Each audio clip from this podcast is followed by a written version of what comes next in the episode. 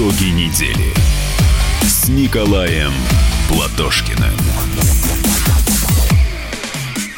Добрый вечер, дорогие друзья. С вами Николай Платошкин и Валентин Алфимов. Мы... Здравствуйте, друзья. Да, ничего вам опять не скажем, э, кроме правды. Работают все радиостанции Советского Союза. Говорит и показывает лучший город Земли Москва. Москва гранит. Никто его не победит. Поехали. Платошкин. Итоги. Одна из главных тем дня сегодняшнего, вчерашнего, вообще этой недели. Мы тут даже на радио устраивали такой марафон по-нашему. Э, мы, мы такие вещи называем марафоном. Такой беспрерывный эфир там с 10 вечера до 2 часов ночи эфирили в понедельник, когда в, в Париже прошел саммит первый за три года нормандской четверки. А, и что немаловажно, там же состоялась первая личная встреча Владимира Путина и Владимира э, Зеленского. Ну, если там коротко пройтись, да, потом по этим, по итогам, следующий саммит пройдет через 4 месяца. Продолжение отвода войск, разминирование милитаризованной зоны. Удалось восстановить атмосферу доверия четверки. А, это, кстати, очень, на мой взгляд, важный момент. И так далее, и так далее. А, давайте мы сейчас, э, Николай, позволите дадим слово президенту? Э, Российской Федерации. Да. А, ну, Но мы, ну давайте, а, ну, мы же гостеприимные, мы же культурные люди. Ну и Зеленскому потом тоже Нет, дадим. Мы не злопамятные, только злые, память у нас Да, хорошая. это правда, это правда. Итак, Владимир Путин, о чем договорились э, на саммите? Принят итоговый совместный документ, в котором подтверждена безальтернативность неукоснительного и последовательного выполнения Минских соглашений от 12 февраля 2015 года подчеркнута важность налаживания прямого диалога между сторонами конфликта. Участники переговоров приветствовали разведение сил и средств на трех пилотных участках. Это действительно и по нашим оценкам важный шаг на пути дальнейшей деэскалации ситуации на юго-востоке Украины и обеспечению всеобъемлющего прекращения огня. Рассчитываем, что разведение сил будет поэтапно продолжено а на участках отвода будут проведены работы по разминированию и дефортификации. Угу. Ну и э, раз уж мы заговорили, ну давайте дадим э, слово тогда Владимиру Зеленскому. А кто это? КВН, Квартал Слуга 95. Народа. Слуга народа. Он еще на концов. пианино играет без помощи рук, по-моему, да, без помощи ног. Вот этот вот, да? Да. И э, он же. А у нас пианино здесь есть нет? у нас здесь нет, но может быть в Париже был. Вот. Итак, Владимир Зеленский, э, президент Украины. Украина, Германия и Франция и Российская Федерация обсудили многочисленные вопросы и договорились о важных вещах. Первое – об установлении режима прекращения огня. Более того, необходимо обеспечить мониторинг и контроль за соблюдением этого режима со стороны всех участников. И все стороны напомнили важность доступа миссии ОБСЕ на всей территории. Все стороны э, выступают за комплексный подход по разминированию территории. Все стороны выступают за освобождение всех э, задержанных, всех пленных до 31 декабря. Ну, соответственно, главная тема, про которую говорил Владимир Зеленский, это обмен пленными. Да, вы знаете, я просто вот перед тем, как перейти к нормандскому формату, тем более, друзья, сразу могу сказать, у меня вот, видите, открыт, как всегда, у нас WhatsApp. Как Не видит, но открыт. А, плюс 7 967 200 ровно 9702. И это не только WhatsApp, а Viber в том числе. А еще номер телефона студийный. Сюда прям набирайте 10 э, цифр и уже попадаете к нам. Плюс 7 968 800 это телефон, да, э, просто начал да. опять WhatsApp называть. 8 800 200 ровно 9702. Да, друзья, на второй плане моего компьютера открыт YouTube. В прошлый раз мы порвали все пространство, дорогие ютуберы, набрав там более 7 тысяч просмотров в моменте, но сейчас у нас 10 штук на очереди. Попробуйте, только не сделайте. Что касается вот нормандского формата, сразу зачитаю пару вопросов. Здравствуйте, Николай Николаевич. Какой вариант урегулирования на ситуации на Украине вы бы предложили? Батыш Натур спрашивает со Стерлитамака, сторонник движения за новый социализм. Дальше нормандский формат жизнеспособен, спрашивает ли, э, ну, к сожалению, человек не подписался. Сейчас мы на это ответим, но сначала все-таки, ну, не могу не сказать. Боксерская федерация Российской э, нашей федерации высказал за то, что ни в коем случае не ехать ни на какие больше соревнования под нейтральным, не российским флагом. Молодцы, ребята. Абсолютно не зря выбрали этот спорт. Наш хук справа всегда в вашу поддержку. Мы обязательно к этой теме вернемся. У нас да. вторая часть Но за меня боксера часа. вы имеете в виду, да? да. А у меня, между прочим, Николай Валуев здесь, мой соведущий. Так что еще посмотрим, кто кого. 18.30 к этой теме вернемся. Обязательно, друзья, никуда не переключайтесь. Да, Будет теперь... дискуссия жарко, тем более, что у нас с Николаем Николаевичем разные позиции по этому вопросу. Да, видите, теперь про нормандский формат. Мы помните, перед встречей в нормандском формате я позволил себе такой прогноз, что это будет такой вот интересный, очень дипломатический поединок на тему не суть, о чем договорились, но как бы кто лучше в мире выглядел в этой связи, да? Лучше мы и Украина, соответственно, виновата в том, что ничего не происходит, с нас перспектива смены санкций. Лучше Украина, чем мы значит, перспектива этих санкций ужесточения, и зря приехали, грубо говоря. То есть разговор не о договоренностях каких-то, не о переговорах, а именно о том, чтобы показать себя с лучшей стороны? Да, и знаете, вот мне с Донбасса очень многие люди писали, а для меня это, честно говоря, главное, что, ребята, пожалуйста, не сдавайте нас в Париже, ни в коем случае. Мы свой выбор в пользу России сделали, мы заплатили 13 тысяч жизней за этот выбор, они нас обстреливают каждый день. Кому вы нас даете? Поэтому для меня важно то, о чем не договорились. И в этой связи это наша определенная победа. Итак, смысл очень простой. Значит, украинская сторона говорит – точнее, мы говорим, надо вам самим, братья-украинцы, договариваться с Донецком и Луганском. Те бойцы говорят, а с кем там договариваться, там наемники, нелегитимные формирования, туда-сюда. Николай Николаевич, ну согласитесь, это здравая позиция, на Украине идет раскол, ну, соответственно, они должны его урегулировать внутри себя. Да, да, мы говорим, раз вы не считаете, что эти люди нелегитимны, дайте проведем выборы. Тем более об этом говорит формула так, Штайнмайера, нынешнего президента ФРГ. Он, кстати, не Штайнмайер, как его называют, а Штайнмайер, что в переводе с немецкого означает каменщик. Видимо, каменщиком работал свободным, то есть масоном, скорее всего. Ну, это шутка, ладно. Так вот, мы говорим, проводите выборы. Они боятся их проводить. Почему? Потому что понятно, кто выиграет на Донбассе. Они говорят, нет, мы вообще за выборы, говорят украинцы. Но сначала мы должны получить контроль над границей между Донбассом и Россией, все там зачистить, завести туда там наши политические партии, включая там полуфашиста Тигнебока, там еще... Да посмотрим. То есть, Сейчас об этом не договорились, это признал Зеленский. То есть он сказал, Россия не сдает границу между Донбассом и э, Российской Федерацией, а значит, друзья из Донбасса, рассчитывайте на то, что наша помощь всегда с вами. Плюс Путин что сказал? Правильно, на мой взгляд, сказал, что если мы сдадим сейчас украинцам границу между Российской Федерацией и Донбассом, будет вторая Сребреница. А давайте мы сейчас как раз услышим вот этот фрагмент а, слов Владимира Путина именно про границу, а, то, а, где он как раз вот об этом именно и говорит. Украинская сторона все время ставит вопрос, дайте нам возможность закрыть границу войсками. Но я представляю, что дальше начнется. Серебряница будет. Вот и все. Мы же видели, как президент Зеленский вел дискуссии с националистами. Непонятно, кто там сильнее, и что там произойдет, и кто ими будет руководить, этими националистами, когда они войдут на эти территории без обеспечения гарантии людям. Это одна из проблем, но она, конечно, носит политический характер. У меня к вам большая просьба сейчас, Николай Николаевич. Вдруг кто-то из наших слушателей не знает, а напомните, что там было в Серебрянице. Вот, вот, я как раз к этому хотел э, перейти. Это была Боснийская война с 92 по 95 год, когда Югославия раскололась, и получилось так, что в бывшей Югославской республике Босния боролись против друг друга три фракции. Сербы, хорваты и так называемые босняки, то есть это сербы, но мусульмане. Башняки. Ну, да. Они называют их башняки, мы босняки, потому что у нас Босния, а не угу. Бошна. Ну, короче говоря, якобы, якобы хочу подчеркнуть, пока это еще точно неизвестно. В этой Серебрянице погибли э, тысячи мирных жителей там, от рук одной из воюющих сторон. Назовем это так, потому что пока это не тысячи за несколько дней. То, что себя представляют украинские нацисты, мы с вами знаем. Вот мне, кстати, здесь пишут, между прочим, наши ютуберы. Когда я назвал украинцев братьям, Николай Николаевич, где вы там братьев нашли? Там братья разные. Друзья, для вас Сидор Артемьевич Ковпак, самый выдающийся партизан Великой Отечественной войны, он кто, собственно говоря? Разве не брат? Братья разные. А русский Власов для нас брат. Так и на Украине, понимаете, вот у меня есть друг, который, например, спасся от, э, из Дома профсоюза в Одессе. Александр, привет. Его спасли книги. Потому что когда его били прутами по ребрам, ему до этого кто-то сказал, книги подложи под куртку.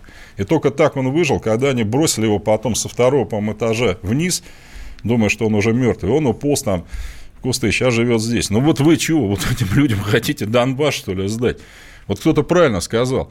Здесь, когда я написал, что мы сказал, что мы зло, не злые, э, то есть не злопамятные, но злые, мы отомстим и забудем. Я хочу сказать, что вот для меня пока в Доме профсоюза в Одессе не создается военный трибунал по делу военных преступников, которые убили 13 тысяч человек на Украине, вот до этого никакой Донбасс ни на какую Украину интегрироваться не должен. Мы в ответе за этих людей, и я больше э, не сомневаюсь, что 99% нашей страны за то, чтобы ни в коем случае не дать Донбассов в обиды. Мы не сделаем это. Ну, я правильно понимаю, но ну, ваша позиция состоит в том, что пусть будет объединение, возвращение и так далее, но только после вот этих вот необходимых условий. Да, когда будет другая Украина. Человеческая. Братская наша, да. Тогда поговорим. Так, делаем сейчас небольшой перерыв. Давайте продолжим еще тему нормандского саммита. Вот, кстати, и слушатели у нас спрашивают, а вообще а, ваше мнение, он состоятелен или не состоятелен, вот этот формат? Ну, давайте сейчас mm, про- да, продолжим. Да. Конечно. Через пару минут Николай Платошкин, Валентин Алфимов, Вайбер, WhatsApp нам пишите, по телефону звоните. Ну и Ютубе, конечно, включайте нас, любуйтесь на нас, красавцев. Итоги недели с Николаем Платошкиным. Всем привет! Меня зовут Александр Тагиров, и я автор подкаста «Инспектор гаджетов». Все самое интересное из мира технологий, мобильных устройств и всевозможных умных приблуд, которые неоспоримо приближают наше будущее. Ищите мои подкасты на всех популярных платформах, подписывайтесь, ставьте лайки и оставляйте комментарии. А если у вас есть для меня интересные темы или вопросы, пишите на подкаст собака.phkp.ru. Всем хай-тек пока и да пребудут с вами технологии.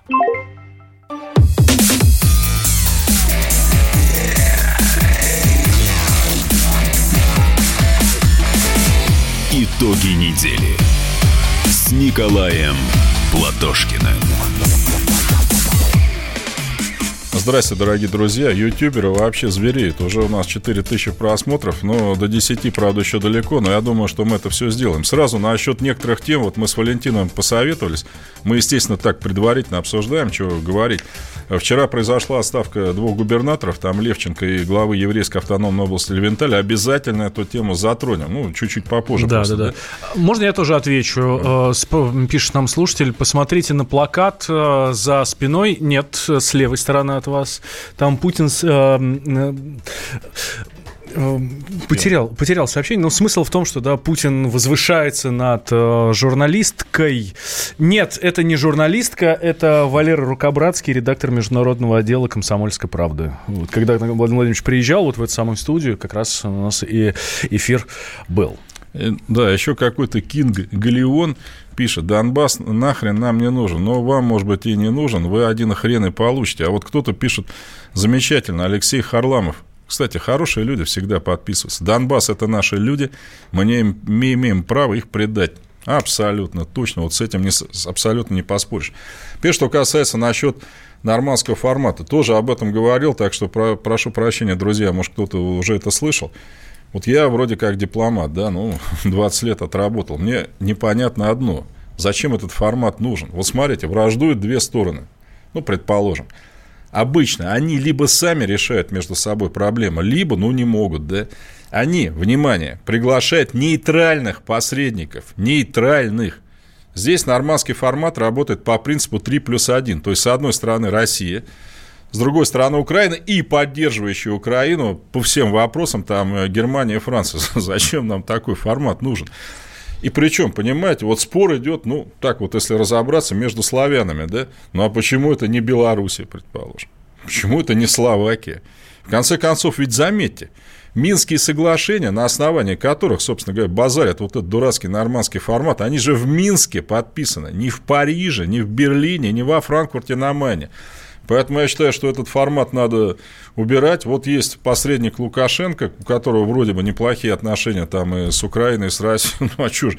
И, кстати, знаете, я могу сказать, у Беларуси это, между прочим, гораздо больше успехов вот, в международной дипломатии. Вот, предположим, давно есть Нагорно-Карабахский конфликт между Арменией и Азербайджаном. Знаете, кто его решает? Минская группа. Ну, ну, в Минскую группу входит Франция, э, Россия, Соединенные Штаты, но Минская группа была, как вы понимаете, основана где? Не Минске. просто так, да. Ну, да, поэтому да. я считаю, что вот нормандский формат для нас, он абсолютно не нужен, если есть вообще о чем говорить с Украиной. Но еще раз, с этой бандитской Украиной. А Зеленский для меня от Порошенко абсолютно ничем не отличается, кроме понтов. С ней никаких разговоров быть не может. Вот смотрите, Хрущева ругали Помните, за то, что он Крым в 1954 году там, передал из РСФСР в Украинскую ССР. Да. Но, друзья, тогда это кого парило? Это была единая страна с едиными законами, с братством народов реальным, а не просто там на уровне болтовни. Ну и почему, собственно Николай говоря... Братство был... народов мы увидели в конце 80-х. Это когда были... в Казахстане уничтожали русских и просто выселяли в Россию. Но это был не весь казахстанский народ. Вот, Талды Курган. Кстати, между прочим, пишут, да, Илимдар Халилов, по-моему. Николай Николаевич, к вам пробиться хочу из Киргизии. Дайте знать, я смотрю передачу. Огромная Огромный привет нашим друзьям и в Киргизии, и в Казахстане. Звонок есть? Да, 8 800 200 ровно 9702 из Щелкова подмосковного. Николай, здравствуйте. Э, здравствуйте. Здравствуйте. Извините, хотел вот по Украине сказать два слова только. Вы знаете, в связи с тем, что ни президент новой Украины, ни его правительство недееспособно и полностью подчинено э, нацистской бандеровской этой хунте, в общем-то. Да вот. ладно, ну а с чего вы делаете такой вывод-то, ну? Э, ну, ну, судя вот по последней встрече Зеленского с этими ополченцами, так называемыми, вот.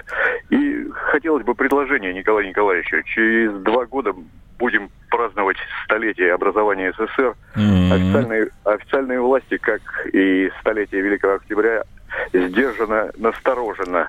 Вот. А вы часто упоминаете достижения совет, советской науки, техники. В общем-то, вот. Неплохо бы сделать такую рубрику, типа «Хроника побед» или «Хроника, «Хроники mm-hmm. забытых побед», а где бы напоминали бы, особенно молодым слушателям, чем из времен... Ну, мне кажется, Николай Николаевич только и занимается тем, что здесь каждую пятницу два часа напоминает, чем был Велик Советский Союз. Да. Вот, Но кстати, хорошая я... идея, кстати, да. Валентин, вот прям вот вам подсказали. Давайте. Вы говорите, вот там, а что за абразский народ? Какой-то урод, который, естественно, не подписывается и значит, титулует себя Украина по надосё, пишет «Слава Украине». Вот я этому уроду хочу сказать, что вот эти лозунги «Украина превыше всего», они уже были в другой стране в 30-е годы, только там вместо Украины была Германия, которая была превыше, превыше всего. Кончилось это тем, товарищ придурок с Украины, что погибли несколько миллионов украинцев от рук немецко-фашистских карателей, а все женщины в основном, которых угоняли с территории Советского Союза на принудительные работы в Германии, были же ваши соотечественники. Вы что, с ума, что ли, сошли? И знаете, например, вот этот вот дурачок Украина по Надусю, брали молодых женщин-то на работу в Германию. Я вам одно только могу сказать. Если они беременели, у них сапогами выбивали плод и спускали в сортир. Вот у этих людей вы взяли лозунги.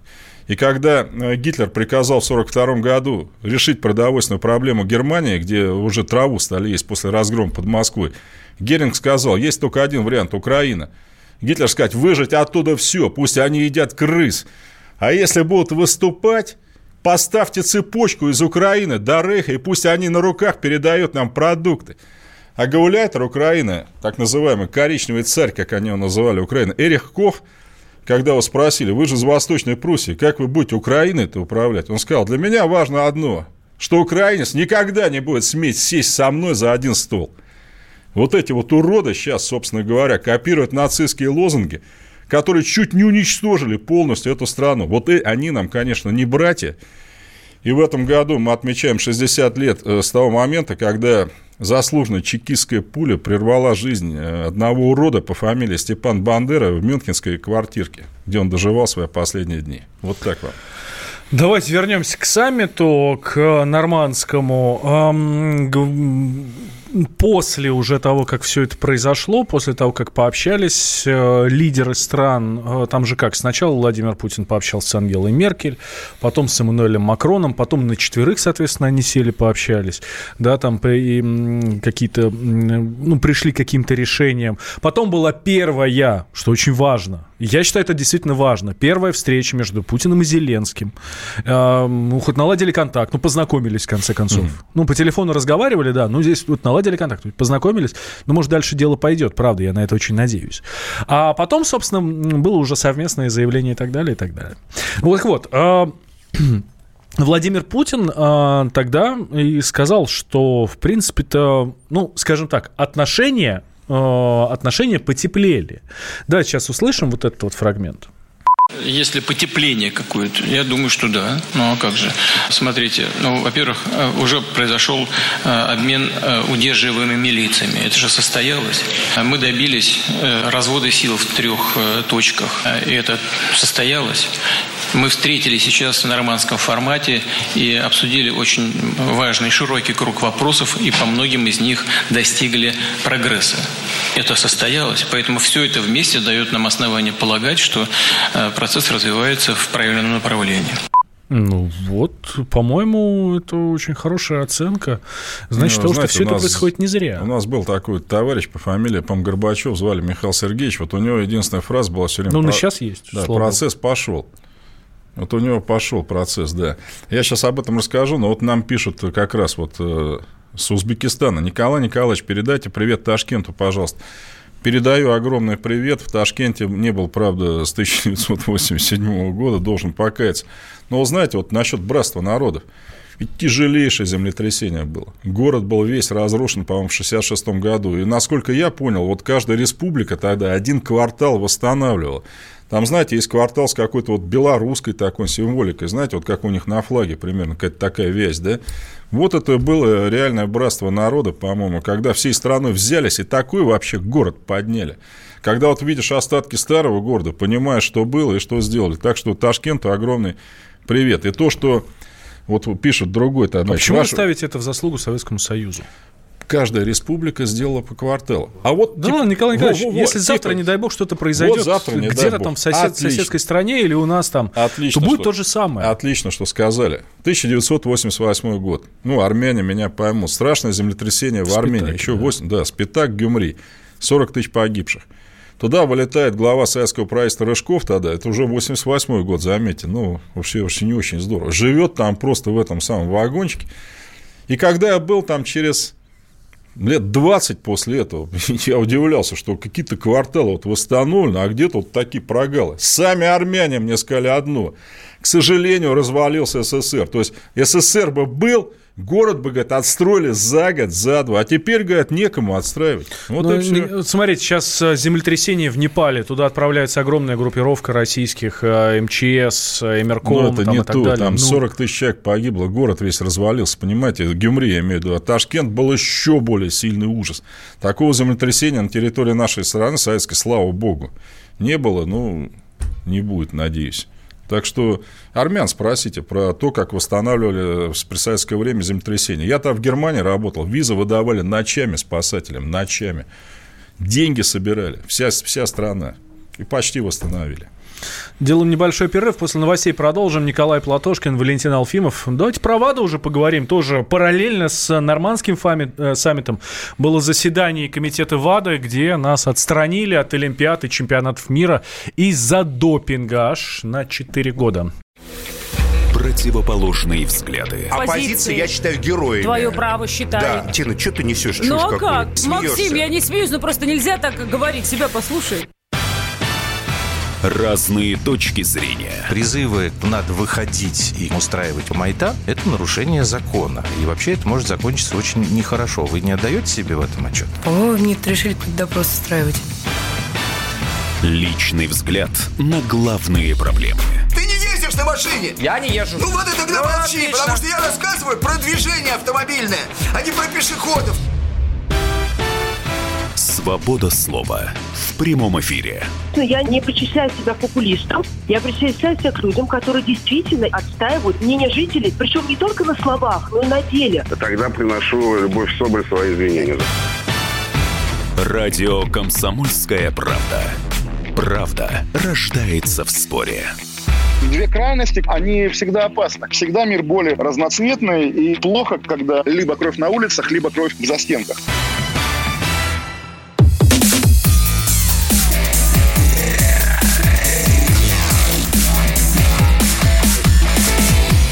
Итоги недели с Николаем Платошкиным. Возвращаемся. Э, добрый вечер, дорогие друзья. Спасибо, что вы с нами. Ютуберы уже подбли... подошли к отметке 6 тысяч. Ну, еще есть куда стремиться. Кстати, процитирую господина или товарища Манукяна. Я сам из Гюмри, всю правду говорит Николай Платошкин, так и было. И плюс Александр пишет, это уже по WhatsApp нам, Ташкенту и Спитаку помогали в свое время все 15 союзных республик. Кстати, отличный вопрос, я вот не знаю, успеем мы его сегодня осветить или просто замечательный. Владимир из Новосибирска э, задал, кстати, я там собираюсь быть вот 21-22 декабря. Николай Николаевич, как вы относитесь к белой, в скобочках, позитивной мифологизации Иосифа Виссарионовича Сталина? Вообще отличный вопрос, очень умный. Если будет время, обязательно об этом поговорим. Сейчас у нас что, про спорт, да? Да, ВАДА, ВАДА. Я же говорю, 9, 9 числа, это в понедельник было. Нормандский саммит – это одна история, а другая история, не менее важная, на мой взгляд, это заседание ВАДА, которое решает, опустить ли российских спортсменов, ну, точнее, не так, не российских спортсменов, а сборную России на Олимпиаду и так далее, и вообще не отстранить бы их от всего, чего только можно. Ну, взяли и отстранили. На 4 года. Конечно, наши будут подавать апелляцию, mm, да. ну, само собой. А, наши там будут бороться. Вот. Эм, ну, скажите, вот этого нашего министра спорта Колобкова вообще замечательно чел заявил у РУСАДА, это российское антидопинговое агентство, есть возможность оспаривания решений, широкое поле для работы юристов. А давайте мы не будем его пересказывать. Да, господин давайте, Колобков, давайте вы что, юристами руководите, что ли? А, итак, Павел Колобков, министр спорта. Считаю, что у РУСАДА есть возможность оспаривания, в том числе и, и всего решения, и, и некоторых вопросов, связанных с санкциями и с другими вопросами. Ряд санкций, которые прописаны в, в этом решении, по мнению ряда юристов, по моему мнению, они противоречат хартии МОКа, потому что даже в самом решении, в самом решении есть санкции в отношении членов Олимпийского комитета России, а также санкции в отношении участия спортсменов без флага и без гимна. А как вы знаете, что в Олимпийских играх участвуют спортсмены, представляют этих спортсменов на Олимпийских играх Олимпийские комитеты стран. Это в соответствии с Хартией МОКа. А так как на Олимпийский комитет России никакие санкции не распространяются, я считаю, что есть достаточно широкое поле для работы юристов. И это тоже вопрос для рассмотрения на рассмотрение в кассе.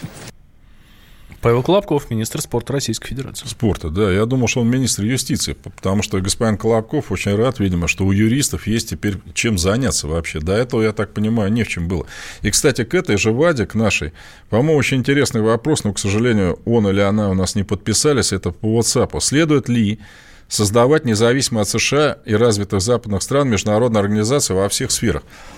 Вот и давайте проведем вскрытие трупа, что называется. ВАДА 20 лет всего лишь. Это не очень старая организация. Ее образовали в феврале 99 года. Э, это Всемирное антидопинговое агентство находится в Лозанне, Швейцарии. Тогда же был принят антидопинговый кодекс, вот который эта ВАДА, собственно, должна была следить, чтобы его соблюдали. Ну, то есть там написано, что такое допинг, как вообще все это делается. Значит, кто нас исключил? Нас исключил исполнительный комитет этой организации. В исполнительный комитет входит 12 человек. Замечу сразу, решение было принято единогласно. Лавров в этом смысле позор. Почему? Шесть человек в ВАДА посылают правительство стран-участниц вот этой включая нас. У меня вопрос к Лаврову. Какого черта среди этих шесть? Это министры действующие, министры спорта, вот типа Колобков. Почему они все из стран НАТО-то там? У нас что, весь международный спорт, он в Западной Европе, что ли, сосредоточен? Не могу. Где там представители СНГ, Китая, там, не знаю, Латинской Америки? Вы же их выбирали, господин Лавров. Например, Другие шесть человек из 12 – это представители Международного Олимпийского комитета, ну, типа от спортивных, что ли, федераций. Типа есть, спортсмена. Типа спортсмена. Типа. Ну, они, кстати, во многом все бывшие спортсмены и есть, там, вот эти главы федерации. То есть, там кто? Тоже все страны НАТО. То есть, получается, мы этих людей выбирали. У нас что, своих кандидатов, что ли, нет? Президент – это организация англичанин, бывший бадминтонист. Вице-президент – ну, от правительства, это министр спорта Норвегии, тетенька, которая заявила, блин, я недовольна решением ВАДА, надо было их вообще к чертовой матери Да, выгнать. тетка очень смешная. Это Но я... мы ее выбрали, смешную тетку-то, мне вот это вот непонятно, а, вот кто и... за нее голосовал? Да, я отмечу, а, а, что имеет в виду Николай Николаевич. Сейчас решение такое, эм, с флагом нельзя, сборную нельзя, чиновникам вообще никуда ездить нельзя, ну и бог с ним, ладно, это вообще не страшно. Но самое главное, что спортсмены не могут выступать с флагом, гимном и так далее. Но, а вот эта тетенька, она зам, зам руководителя ВАДА, а, з- э, вице-президент ВАДА, Верно. она ам, говорит, что надо не просто а, запретить флагом и гимном, Потому что сейчас-то, ну, по нынешнему решению, чистые спортсмены под нейтральным флагом могут ехать. Она говорит, вообще нельзя. Российский паспорт, до свидания. Все. То есть спортсмен, не спортсмен, там, что у тебя, холеры, там, э, цистит или еще что-то. Нет, ни в коем случае, никогда. Все, российский паспорт, давай, до свидания. Олимпийский чемпион, плевать. Так мы ее избрали, вот эту тетеньку. У Ну, меня я- вопрос. Кто мы? Я не избирал. Нет, она от правительств всех стран, участников Олимпийского движения. Нет, мы с вами-то лично не избирали, но гражданин Лавров избирал. Он вот что, биографию ее, что ли, не читал? Ведь заметьте, она в Норвегии не просто норвежцы, она представитель правой норвежской партии. Это вот которая говорит, что там акваторию надо им там передать, там еще что-то. Вы что за них всех голосовали? Там же представитель братской Японии сидит, в кавычках, который спит и видит, как бы у нас от острова отжать. Зачем за них голосуют? А вот теперь что делать, да, как обычно? Вот у нас Александра, по-моему, говорила, может, свои организации создать. Это в том числе вариант. Например, мы участвовали в Олимпийских играх, как вы знаете, первый раз в 1952 году. А что, до этого-то не участвовали? А знаете почему? Потому что Олимпийский комитет э, говорил, что напрямую в Москву не будет передавать приглашение, но не считает нас какими-то персонажами и передает через Международный Олимпийский комитет. Из СССР было заявлено четко. Не передаете лично приглашение, до свидания. Но мы сделали альтернативную Олимпиаду. Она просто тогда называлась Международной Спартакиадой. А в 1936 году, когда МОК против воли нормальных людей решил провести Олимпиаду в нацистской Германии, мы решили провести альтернативную Олимпиаду в Барселоне, и она сорвалась только потому, что там началась гражданская война, и уже прибывшие олимпийцы вступили сразу в интербригады и поехали на фронт. То есть мы не просто говорили, да пошли вы, да? Мы делали альтернативные варианты. Слушайте, ну Например, вот раз тоже сделали аль- альтернативный вариант. Там наши паралимпийцы и олимпийцы, которых не пустили, вон соревновались, где-то бегали здесь в Подмосковье, в Новогорске, А, по-моему, вообще, на а что, там. почему Подмосковье так, так сказать, здесь? А где, на Лазурном берегу должны А, бегать? да при чем здесь это? Ну, Так, а, ну, чё- Хельсинки, 52 год. Мы первый раз едем на Олимпиаду. Ну, мы какие- говорим, какие-то соревнования? Мы говорим, где будем жить?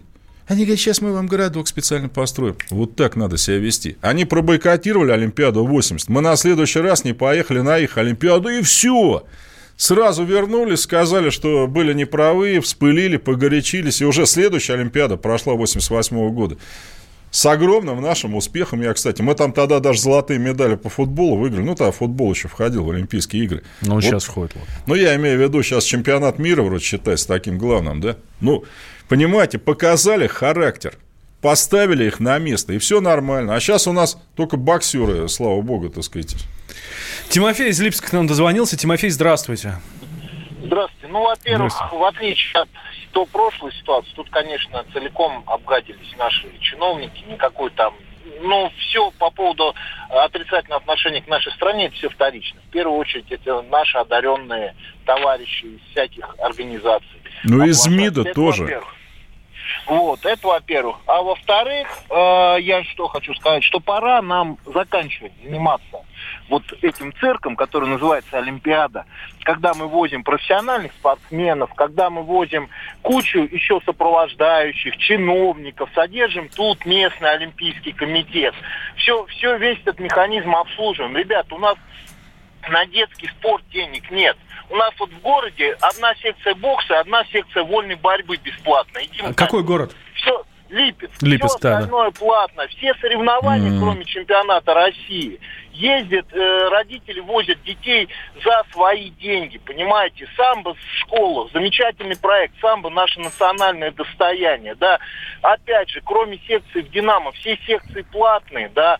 Вот, соревнования, поездки на соревнования не оплачиваются никак, а это национальный вид спорта, ребят. Вот, ну зачем нам вот этих э, чиновников содержать? Зачем? Ну, ребята, если профессионалы, ну зарабатывайте. Сейчас по биатлону, по дзюдо, по боксу, куча турниров, турниров профессиональных. Ну, езжайте, это как профессиональные спортсмены. Давайте все-таки развивать внутри страны, чтобы ребятам экипировку давали. В хоккее, в биатлоне покупают за свои деньги, детки.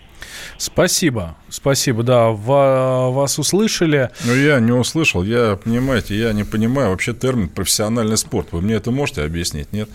Вот я профессиональный любитель кофе, что ли?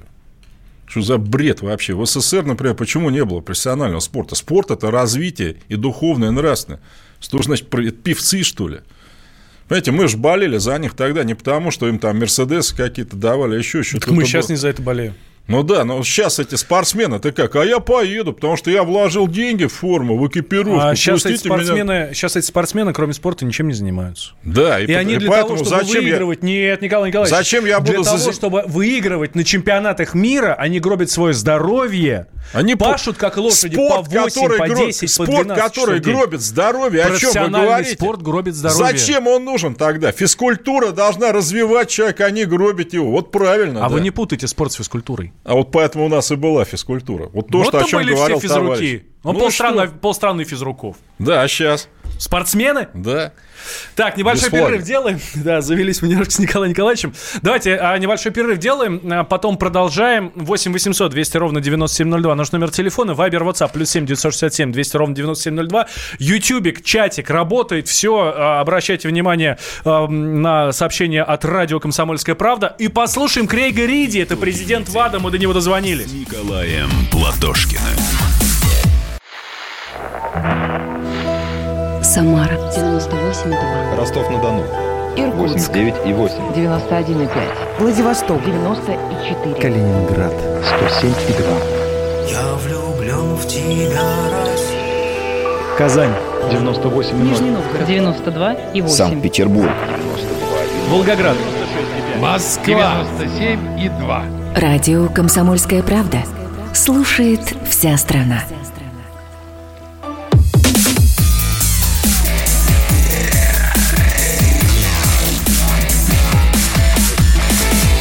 Итоги недели с Николаем Платошкиным. Э, добрый день, дорогие друзья. Вы порвали планку 7 тысяч, это которые ютуберов имею в виду, которая была в прошлый раз, но еще две штуки можно нагнать. Ну, естественно, критику надо зачитывать обязательно. Кто-то пишет по имени Сергей Горбачев, такой вот комедийный персонаж, что Николай Николаевич далек от спорта. Вот, господин Горбачев, во-первых, у меня разряд был по лыжам, по беговым, а не каким-то там гламурным горным. Знаете, надо было пробежать определенное количество на определенные секунды. Плюс у меня был золотой значок ГТО, который мне, как советскому школьнику, давал право без экзаменов поступать в любой спортивный вуз. А чтобы сдать золотой значок, господин Горбачев, если вы этого не знаете, я, по-моему, 8 или 10 нормативов, там, подтягивание, бег там на разные дистанции, метание гранат надо было сдать. Так что до меня-то вам еще далеко. Ну и в шахматы играю на первый разряд. Это вот так вот нам, нам на всякий случай. Так, что касается еще раз, э, понимаете, вот э, спорта и физкультуры. Ведь понимаете, вот что такое олимпийское движение вообще, да? Вот если говорить спорт, там не политики, говорят козлы, потому что олимпийское движение когда-то в Греции возникало для прекращения войн. В Греции полторы тысячи было городов-государств, боролись друг с другом убивали массу людей. И тут решают, давайте делать это понарошку, давайте сделаем спорт. Метать копии, но не в людей. Метать диски, но не в людей. Э, забеги колесниц, но не давить никого. И на это время прекращаем всю войну. И как раз олимпийское движение было возрождено в 1896 году, когда над Европой замаячила перспектива новой войны. Друзья, не будем убивать друг друга. И поэтому спорт, это же не только, знаете, там, пробежал, там, поднялся, это командный дух, это э, Олимпийский кодекс чести, если хотите, понимаете? Это вот когда вы бежите на лыжах, там кто-то из соперников упал рядом с вами, остановитесь, помогите. Вот в чем вопрос-то. А не просто я сейчас через тебя перееду и пошел так к чертовой матери. Главное, чтобы бабки получить. И именно поэтому, кстати, олимпийский флаг – это что? Пять разных колец сцепленных. Что они э, символизируют? Солидарность всех континентов. Вот в чем смысл олимпийской хартии, олимпийского движения. Они просят, я 500 баксов вложил в свою подготовку, и пока их не отобьют, а на каких-то соревнованиях, пока не получу 600, вот вообще, это что, спорт? Это в здоровом теле, в здоровый дух. Спорт это когда наши, помните, фигуристы Николай плакали, а когда поднимали говорит, флаг. А кто-то говорит? Я вот про 500 баксов, 600. Ну, я, Правда, я, я участвовал Николай в программе я одного вашем... из федеральных каналов год назад, когда речь шла о том, ехать ли в Южную Корею под нейтральным флагом. Со мной рядом сидели Кто? спортсмены. Кто? Вот, Ну, я могу назвать их фамилии, Ну, но не хотелось Называйте. бы. Да, вот. Они, кстати, Не-не-не, подождите. Я сейчас объясню, почему я фигуристы. хочу. Фигуристы, Я, хочу, я, я объясняю, почему я хочу слышать от вас фамилии. Потому что когда вы так говорите, у меня ощущение, что вы говорите про всех спортсменов. Нет, а про это боксеров. категорически неправильно. Вот, я... Хорошо, вы говорите про всех, кроме боксеров. Пока, да, я Это других не категорически знаю. неправильно. Когда я им с- сказал, ребят, вот смотрите, половину вашей команды сняли, половину убрали. Неужели вы поедете? Неужели вы не проявите солидарность в системе, кого без всяких доказательств, скопом оставили здесь? Да, поедем. Да никакого нет у меня, никакой к ним симпатии нет. Просто предатели. Ведь спорт – командная игра.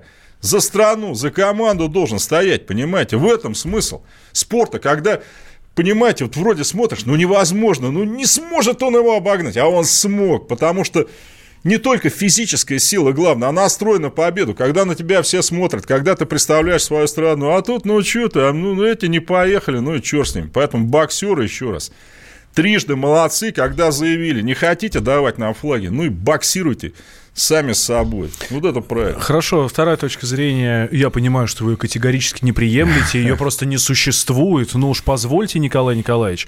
А почему... Вот пиво разрешили на стадионах. Вот прогрессивная новость. Отлично, дай бог здоровья. Спортивное мероприятие. Дай бог здоровья всем, кто, Пьет ходит, пиво. всем, кто ходит на стадионы.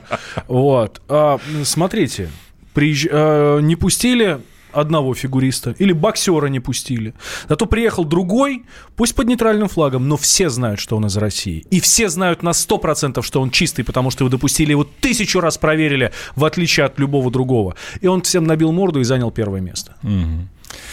Вы знаете, вот мы про Украину здесь И говорили. эта медаль Из- за него и за того парня. Мгм, конечно, да. За того, которого не пустили. Да. А вот я вам И другой... он мог- привезет ему, скажет своему брату. А я вам скажет, другой вам пример Бро, могу привести. это нам понимаете? с тобой. Начинались, бро, это американцы, пусть так говорят. Значит, 42 год. Братишка. Да, 22 июня, оккупированный Киев. Немцы празднуют годовщину начала войны, своей победоносной, понимаете, их боевые части только что разгромили. Наша армия на востоке Украины рвутся к Сталинграду. Матч хотели футбольный устроить, помните, да? Да. Киевская «Динамо», матч смерти. Надрали их, понимаете, хотя говорили, ребята, не надо.